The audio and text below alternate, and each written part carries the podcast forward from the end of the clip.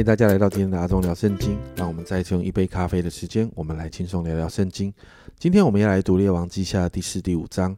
那这两章其实很精彩，因为记载了先呃神透过先知以利沙行了许多神迹奇事。在第四章的里头一到七节，我们就看到一个先知门徒的妻子来请求以利沙的帮助，因为丈夫过世了，他们欠债，债主登门要带走这两个孩子作为奴仆，所以。我们就看到伊丽莎要这位妇人去收集了空的器皿，然后呢，把唯一剩下的一瓶油呢，开始倒在啊这些器皿的里头。最后神迹发生了，这一瓶油竟然倒满了所有收集可以收集到的器皿，而这些油可以让妇人拿去卖卖掉还债，剩下的钱还可以让他的儿子跟他一起度日哦。那八到十七节就提到有一个大户人家的妇人。他们没有目的的接待伊丽莎，因为他们她跟丈夫看出伊丽莎是神人，所以他们尊荣这一位先知，就接待他们。但是这个妇人跟她的丈夫没有孩子，你就看到最后伊丽莎为他们祷告，而这个妇人最后真的怀孕生子。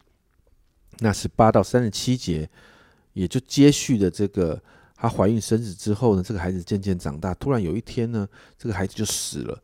而这个妇人，她就立刻回去找伊丽莎，告诉伊丽莎这件事。而最后，伊丽莎跟这个妇人回去之后，为了这个孩子祷告，最后这个孩子复活了。三十八到四十一节就提到，先知的门徒在饥荒当中找到了一个野瓜藤，就拿来煮汤，就发现是有毒的。那四十一节，伊丽莎说拿点面来，就把面撒在锅中，说倒出来给众人吃吧，锅中就没有毒了。接着四十二到四十四节，你就看到伊丽莎用二十个饼喂饱一百个人，吃完还有剩。其实这个神经有没有很像耶稣喂饱五千人的神机哦？接着到了第五章，就是乃曼将军得医治的故事，很多人很熟悉这个故事哦。那在这个将军呢得了大麻风之后呢，一直没有办法得医治。那他身边的一个以色列的婢女就告诉他说，在北国以色列有一个大能的先知。因此，这个将军就跑跑去找了伊丽莎。可是呢，你看到经文里面说到，伊丽莎甚至没有见这个将军一面，只打发了一个使者去告诉他说：“你去约旦河洗七次澡，就会得医治。”但这样的举动却让将军觉得不尊重，他就生气了。十一、十二节哦，乃曼却发怒走了，说：“我想他必定出来见我，站着求告耶和华他神的名，在患处以上摇手治好这大麻风。大马色的和。”亚啊亚巴拿和法尔法岂不比以色列的一切水更好吗？我在那里沐浴不得洁净吗？于是气愤愤的转身去了。他觉得他不被尊重哦。但是呢，你看到他的仆人非常有智慧的来告诉他是三姐。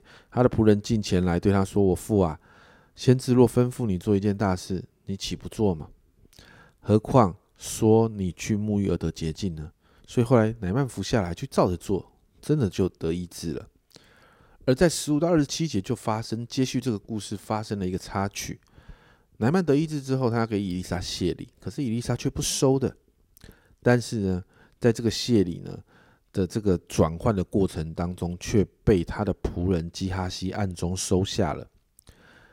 那这样的事情瞒不过神，也瞒不过神的先知，所以二七节，因此乃曼的大麻风必沾染你和你的后裔，直到永远。基哈西从伊丽莎面前退出去，就长了大麻风，像雪那样白。你就看到换成基哈西长了大麻风了。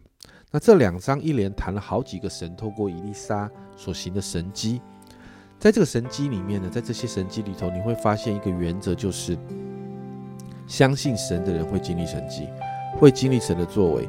欠债的妇人照着伊丽莎的话去收集空的器皿。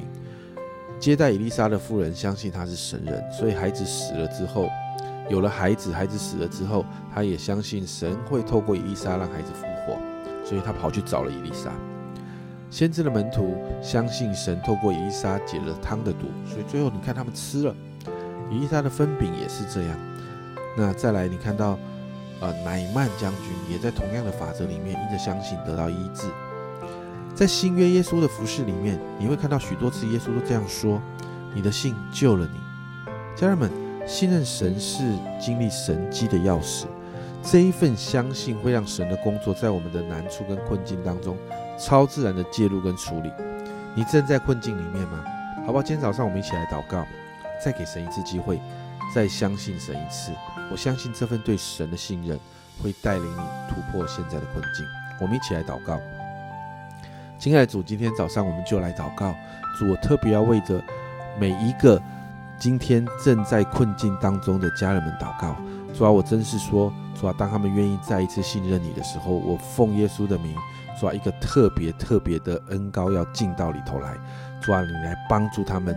主啊，当他们信任你，主你超自然的介入他们的困难当中，超自然的解决他们的困境。主啊，让他们从这里面开始看见突破。主啊，主啊，让他们的信心，主啊，就算微小的像一粒芥菜种，但主啊，你要使用这份信心。主啊，把那个神机式的介入进到他们里面来。主，我相信今天是我们开始经历突破的一天。谢谢主，这样祷告，奉耶稣基督的圣名求，阿门。家人们，对神的信心会带出神迹，信任神是经历神迹的钥匙，好不好？让我们再一次信任神吧。